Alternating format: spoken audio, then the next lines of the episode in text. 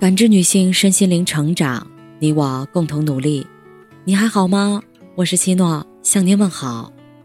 今晚跟大家分享的内容是：一个人最顶级的教养，就是和颜悦色。哲学家歌德说过这样一句话：一个人的礼貌，就是一面照出他肖像的镜子。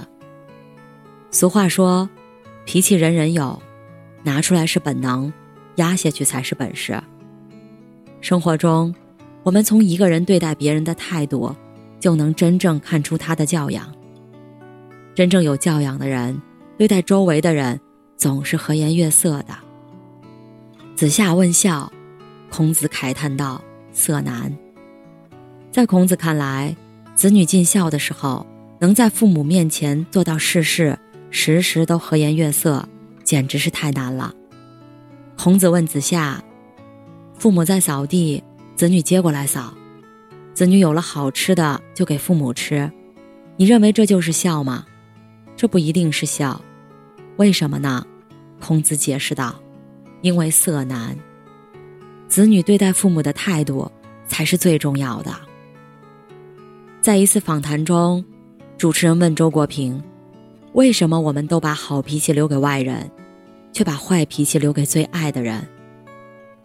连这位一向儒雅的哲学家也说：“这个错误，我也常常犯。”周国平这样说：“对亲近的人挑剔是本能，但克服本能，做到对亲近的人不挑剔，是种教养。”之前在网上看到过这样一个故事：一位网友和父母逛街的时候，看到他们买东西要对比好长时间价格，不管买什么。都要挑挑拣拣，于是喊了一句：“你们弄快点啊！不管干什么都这么磨叽，和你们一起出门烦的要死。”埋怨完后，他看到父母懊恼难过的神色，又立马后悔了。作家史铁生每每提及母亲，也都深感悔不当初。自他双腿瘫痪后，就常常把气撒在母亲身上。为了不影响他的心情，母亲只能忍受着他暴力的性格，经常躲到他看不见的地方偷偷抹眼泪。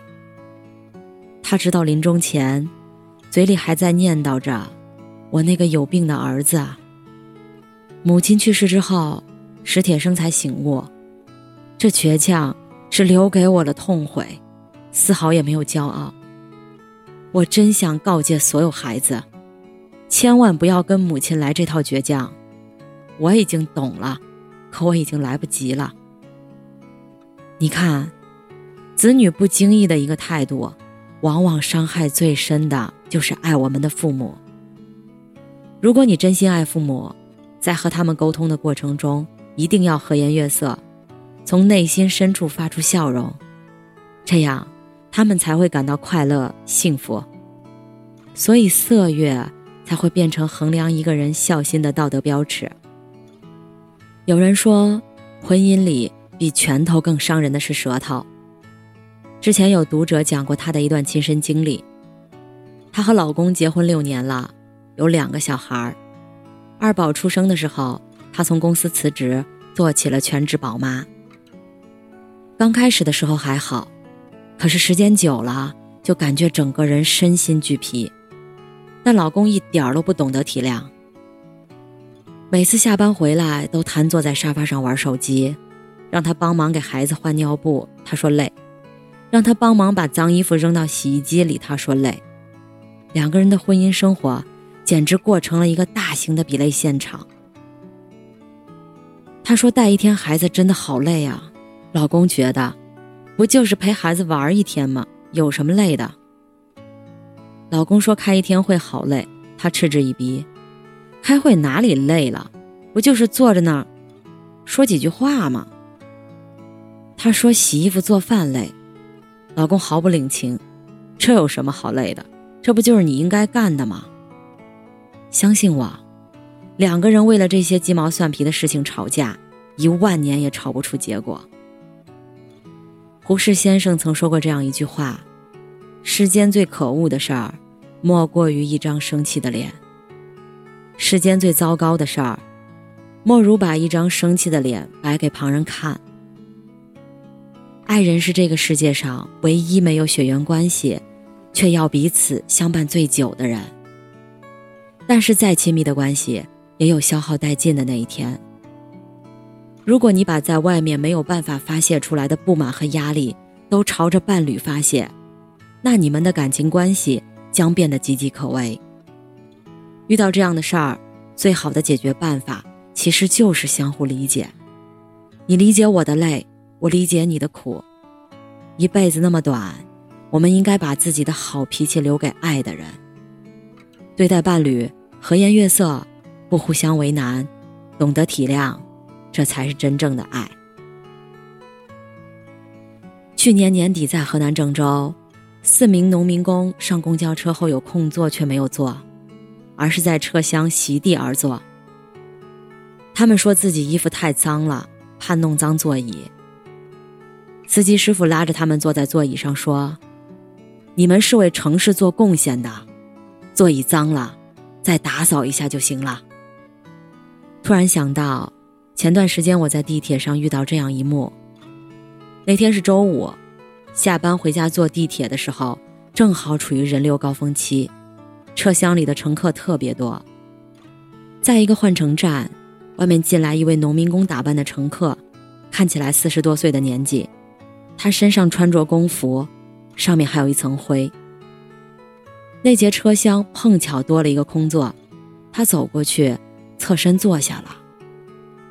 结果旁边一个打扮时髦的年轻姑娘捏着鼻子尖叫：“你身上脏死了，离我远一点！”看到姑娘突然的发难，他显得有点手足无措和尴尬。但是他一句话也没说，就默默地站到了一边。